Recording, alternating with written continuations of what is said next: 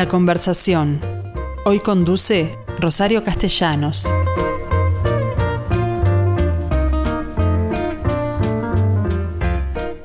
Hola amigos, ¿cómo les va? Bueno, les cuento, el próximo 17 de marzo se va a presentar una obra de teatro unipersonal que se llama ¿Cómo hace una chica como yo en una edad como esta? En realidad es una pregunta que nos hacemos muchos, de manera que le voy a, consultar a Gabriela H., que es mi entrevistada hoy, cómo hace ella para mantenerse vigente. ¿Qué tal, Gabriela? ¿Cómo te va? Hola, querida, ¿cómo estás? Todo yo muy bien, muchas gracias. Bueno, estás en Punta del Este porque esta eh, conversación es vía teléfono. ¿Qué haces en Punta del Este?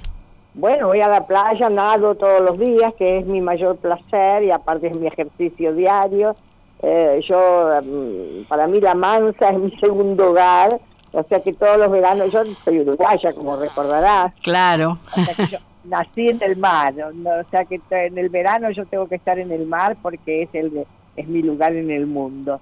Bien. Así que acá tengo un, estilo de vida mm, hermoso, camino mucho y sobre todo nado, nado en el mar, que el mar me lava todos los pecados. Bueno, en realidad ya contestaste en parte la pregunta que haces en la obra. Una obra que se basa en un libro que también escribiste con este tema y con este título y publicó Planeta, ¿es así? Así es, yo escribí ya cinco libros, este es mi quinto libro que hace una chica como yo en una edad como esta. Te explico, lo que pasa es que con cada libro, a partir del momento que yo dejé la televisión, que fue hace muchos años, la gente me lo reclamó muchísimo, entonces yo pensé, digo, yo tengo que estar en, sigo, seguir en contacto con la gente, y empecé a escribir los libros. Y los libros tuvieron mucha repercusión, no solamente en la Argentina, sino en toda la ola hispana. Pero son autorreferenciales casi siempre. Bueno, son como ensayos, sí, prácticamente, este, en los que yo voy acompañando a las mujeres en las distintas etapas de la vida. El mm. primer libro se llamó eh, La guerra de los sexos está por acabar, eh, con todos. y, está por acabar efectivamente. Exacto, el amor en los tiempos del colesterol. El tercero se llamó que hace, no, el tercero se llamó si soy tan inteligente, ¿por qué me enamoro como una idiota? el cuarto se llamó algo sobre mi madre, todos serían demasiados y el quinto, que es este que hace una chica como yo en una edad como esta. Bueno, y el sexto seguramente qué hacer durante la pandemia, por ejemplo. Eh, eh, la pandemia, eh, yo, hago humor, hago mm, humor, el espectáculo te reís desde que entras hasta que salís, con cada frase yo la hago así bien contundente, el unipersonal, para que la gente se ría y se ría y se ría y se ría. La pandemia hasta ahora no me ha provocado ninguna no, gracia. No, no, no, es bien no cierto. He encontrado la gracia por más que se la busque. Así que en realidad yo lo que hago es al revés, tratar de que la gente se olvide de la pandemia mm. y pase un rato muy agradable. En este caso, con el tema del paso del tiempo, que es un tema que en general nos angustia, pero acá se van a matar de la risa, porque lo que yo hago es como una especie de charla TED, en la que desarrollo una teoría que dice que las mujeres de estas generaciones de los 40, de los 50, de los 60 y de los 70, a fuerza de divertirse más que sus madres y abuelas, han logrado correr el almanaque 20 años para atrás. Entonces los 60 son los nuevos 40, los 50 son los nuevos 30, los 40 son los nuevos 20 y las de 20 todavía no nacieron. Bien, me parece mm, perfecto porque tú te, te, te encasillas como humorista y así te conocimos desde siempre, porque tus inicios en Telecataplum fue mucho más que la cara bonita de, de, ese programa, ¿no? Así es, y el Telecataplum fue mi escuela, ¿viste? Jorge y Daniel Che, que fueron los libretistas y productores, hacían esos libretos tan maravillosos de los cuales yo me enamoré aún antes de entrar a, a yo era una fan de ese humor y la verdad es que aprendí muchísimo con ellos y aprendí a desarrollar un humor parecido en el sentido elegante le dijiste en algún momento. exacto un humor elegante un humor culto mm. un humor este eh, fino exactamente y entonces eh, trato de desarrollar eso y de hacerles honor a, estos maestros de humor que tuve.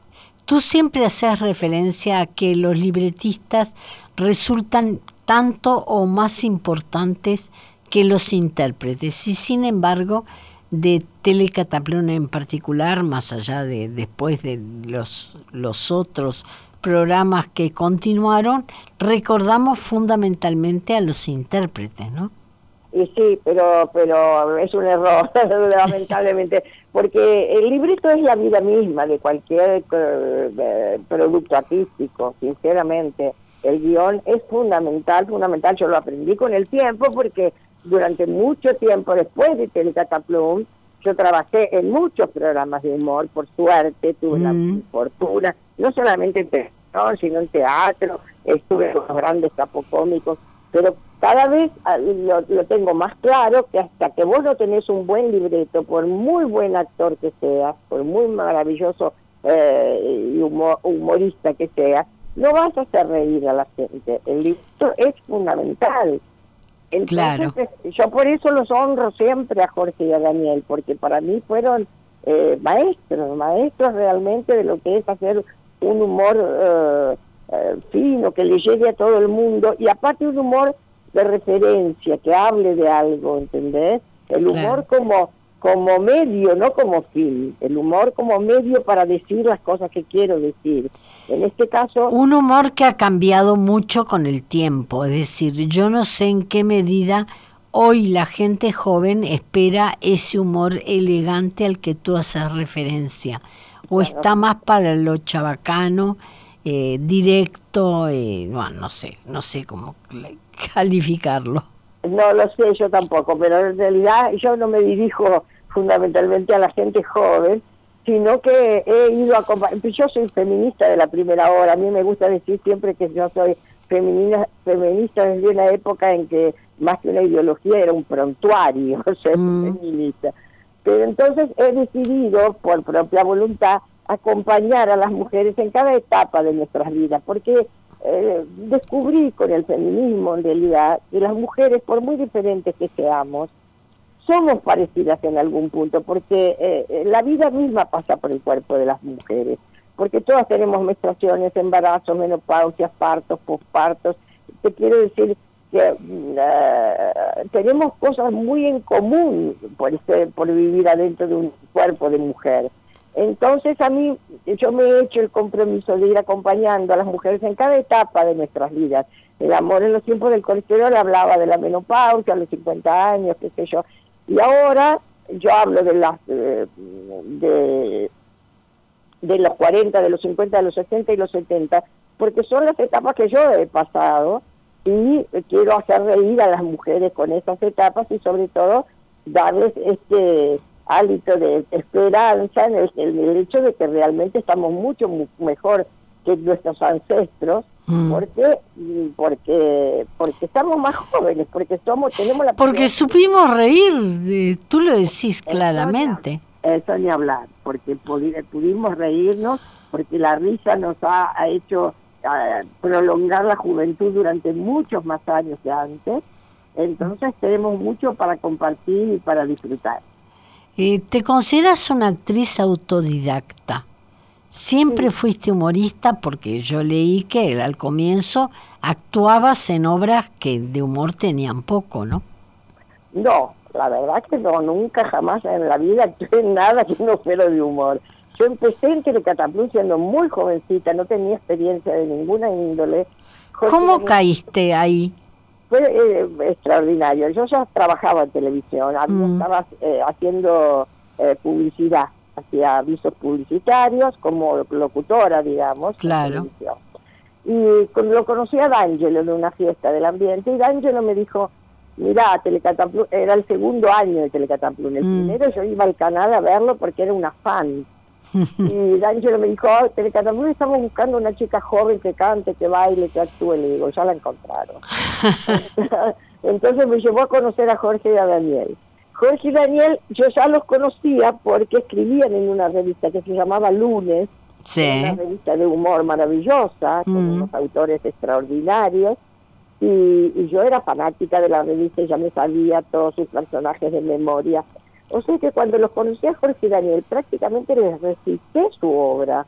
El flaco Cleanto, no me lo voy a olvidar nunca. Que bueno, el flaco, el flaco Cleanto eh, que luego hizo de Nevi, nació en lunes, ¿no? Eh, bueno, exacto, era una maravilla, era una maravilla. Yo lo, ya te digo, me lo sabía de memoria. Entonces, ah. cuando Jorge y Daniel vieron a esta joven, que por más que no tenía experiencia de ninguna índole, no solo como actriz, sino de nada, porque recién salida del secundario, este, pero con tanto contacto, tanto vínculo con el humor como yo tenía, se dieron cuenta, de alguna manera vieron mi futuro. Por eso les estaré eternamente agradecida, porque ni yo sabía todo lo que me esperaba con respecto al humor, tener una carrera entera, toda una vida dedicada al humor, como tú. Bien, eh, en principio lo hiciste en televisión y luego decidiste que el teatro era más importante. ¿Qué le viste al teatro en relación a la televisión como ventaja?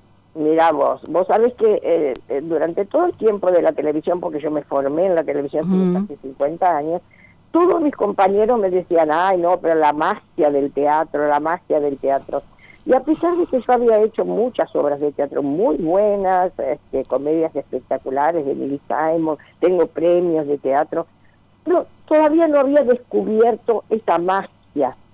¿Sabes cómo la descubrí? Con el unipersonal porque el unipersonal, son, eh, mi otro actor es el público. Yo trabajo mm. directamente con ellos, entonces ellos están riendo de mí, pero al mismo tiempo se están riendo de ellos mismos, porque todo lo que yo hablo es perfectamente reconocible de que somos lo mismo. Nos damos cuenta de nuestra mutua humanidad en mis ah. espectáculos. y nos une la risa, la risa compartida es casi como una meditación, no sé cómo explicarte, nunca estuve tan en contacto con el público de una manera tan carnal, la llamaría, como en el unipersonal. Entonces realmente la televisión nunca me dio esa satisfacción, que bien es cierto que la televisión te da una popularidad muy grande. Pero claro, y paga mejor que el teatro, ¿no? No te creas. no. No, yo, yo no tengo queja del teatro, sinceramente. Ah, Bien. Al, contrario, este y es una, una relación más directa con el público. Así todo en Telecataplum, por lo menos había solo tres mujeres. Jenny Trailes, que acaba de fallecer la semana pasada, Charito como esposa de Hugo, y tú, que eras como la cara linda de ese, de ese trío, ¿no? Así es, te agradezco lo de la cara linda, pero es verdad, sí, empezamos así. El primer año estaba Jenny solamente, el segundo año, que fue cuando entré yo, entró mm. Charito también, Charito Semblat, divina persona. Pero como música fundamentalmente, ¿no? ¿Qué cosa no te escuché? Como música, ¿o no? No, no, no, Charito actuaba, cantaba divinamente mm. y, hizo muchos personajes inolvidables también, sí, sí, sí. Actuaba también, sí. ¿Y tú en ese momento en qué, en qué personaje te reconociste? Bueno, me, estás hablando de algo de hace tanto, tanto tiempo, no tenía un personaje fijo, Telecataplum tenía la maravilla de que era diferente cada programa, no repetíamos mucho los personajes. Este, yo lo que más recuerdo, que tengo unas fotos divinas, fue mi imitación de Mina, la cantante claro, la que aparecía en la RAI estaba igualita, no sé cómo lograron, me, borraron las cejas. Porque además es, es, rubia y tú sos morocha. Exacto, me puse una peluca, tengo las fotos, porque mm. realmente la lástima es que como Telecataplum es de una época en la que todavía no existía el, el video, no queda prácticamente nada de esa época. Lástima porque hicimos cosas tan maravillosas, tan maravillosas. Pero se borraban las cintas. Se borraban las cintas, lamentablemente se mm. borraban las cintas. O sea que no sé, no tienen idea de lo, lo que se perdió de aquello de aquel trabajo extraordinario que se hizo que era dirigido por David Stivel, que era el mejor director de televisión que existió en el, Río de la Plata. Este, bueno, no queda nada, solo las fotos. Así que este, yo recuerdo mucho eso de, de Telecataplum, de mi invitación de Mina, este, pero después hacíamos, ya te digo, cosas diferentes en todos los programas. En un programa hicimos una imitación de Porgy and Bess, que era... Sí, también lo recuerdo bien. Todos pintados de negros, al final mm. entraban este eh, tocando candombe, los tamborileros, una cosa maravillosa, hacíamos muchas imitaciones de, de comedias musicales, de zarzuelas, porque todos cantábamos, porque ah, eh, era una superproducción, entonces hacíamos se, grababa la parte musical con orquestas de 20 profesores, nunca más se vio una cosa así, realmente. es, es absolutamente cierto. Bueno, pero hoy vivís en Buenos Aires. ¿Te quedaste allí cuando Telecataplum se fue a Buenos Aires? Sí, prácticamente sí. Cuando, eh, eh, primero, los cinco años que duró Telecataplum, viajábamos. Yo vivía en Montevideo mm. todavía con mis padres, era menor de edad. Al principio fue difícil que me dieran permiso para viajar, porque si no me daban permiso no podía viajar porque era menor.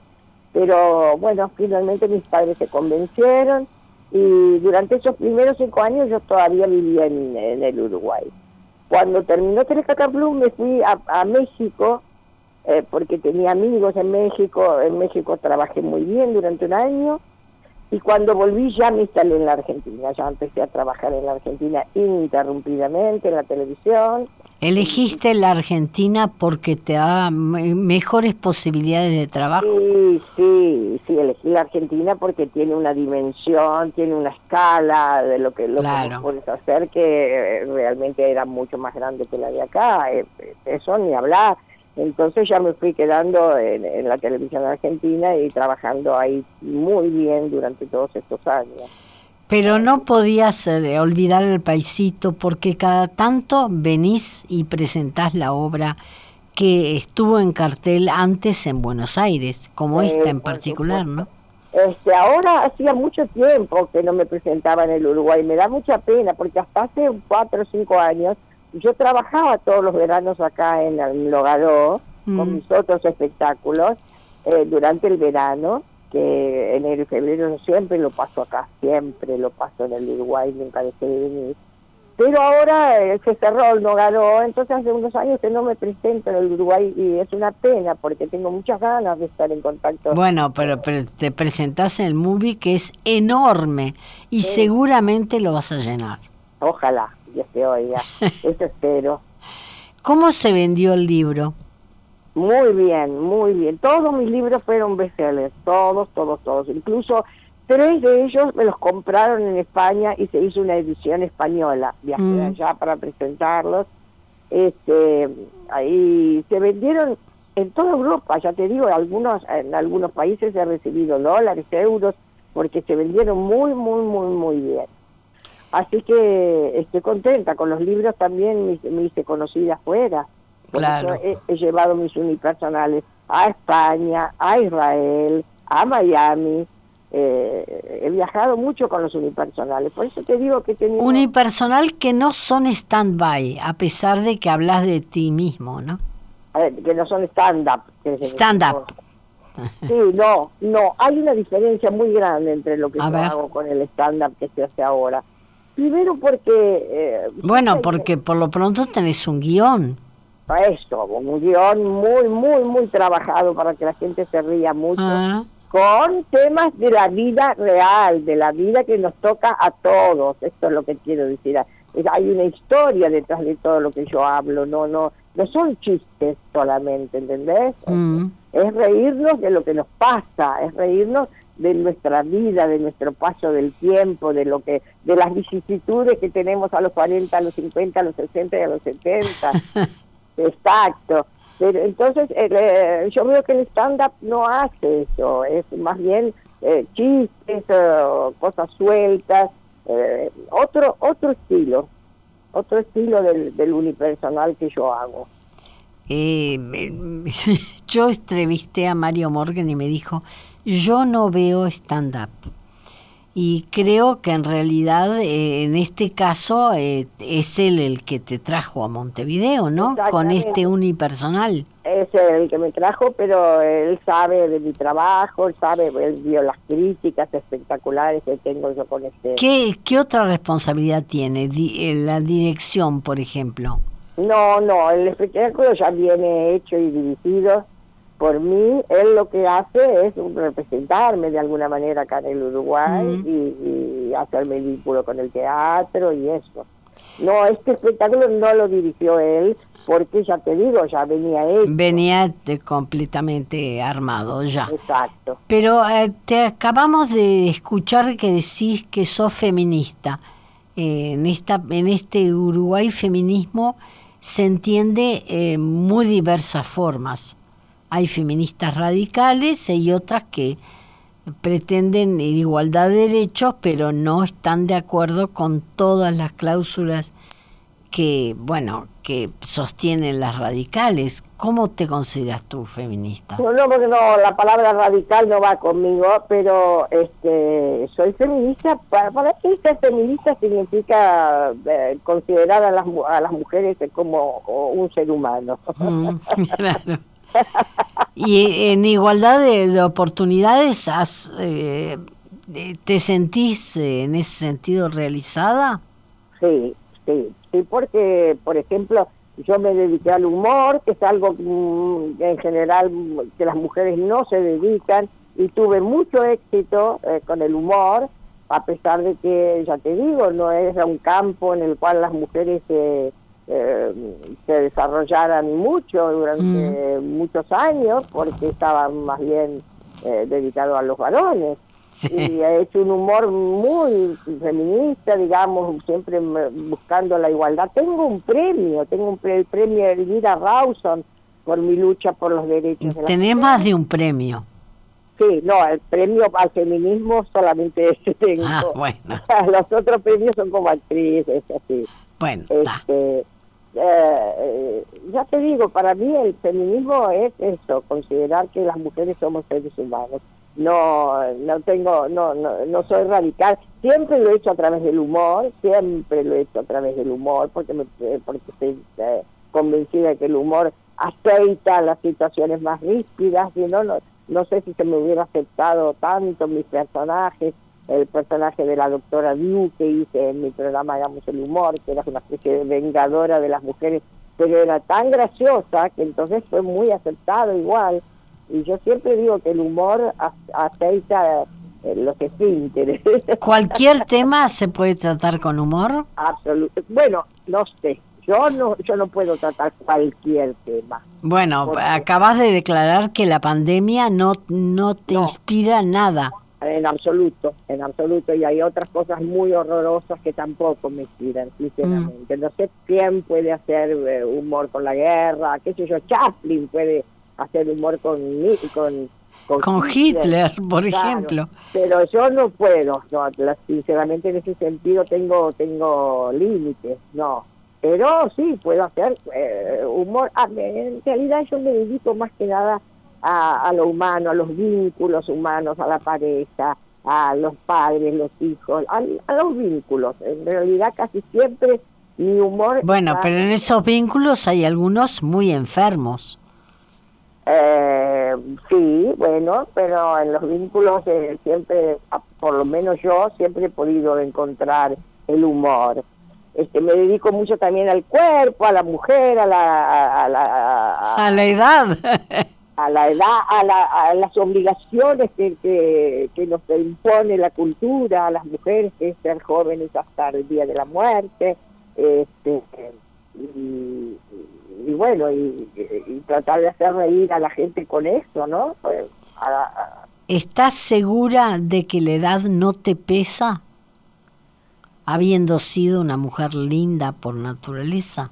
Bueno, me pesa, me pesa lo mismo que a cualquiera, por supuesto que, pero el humor puede puede limpiar cualquier duda con respecto al tema.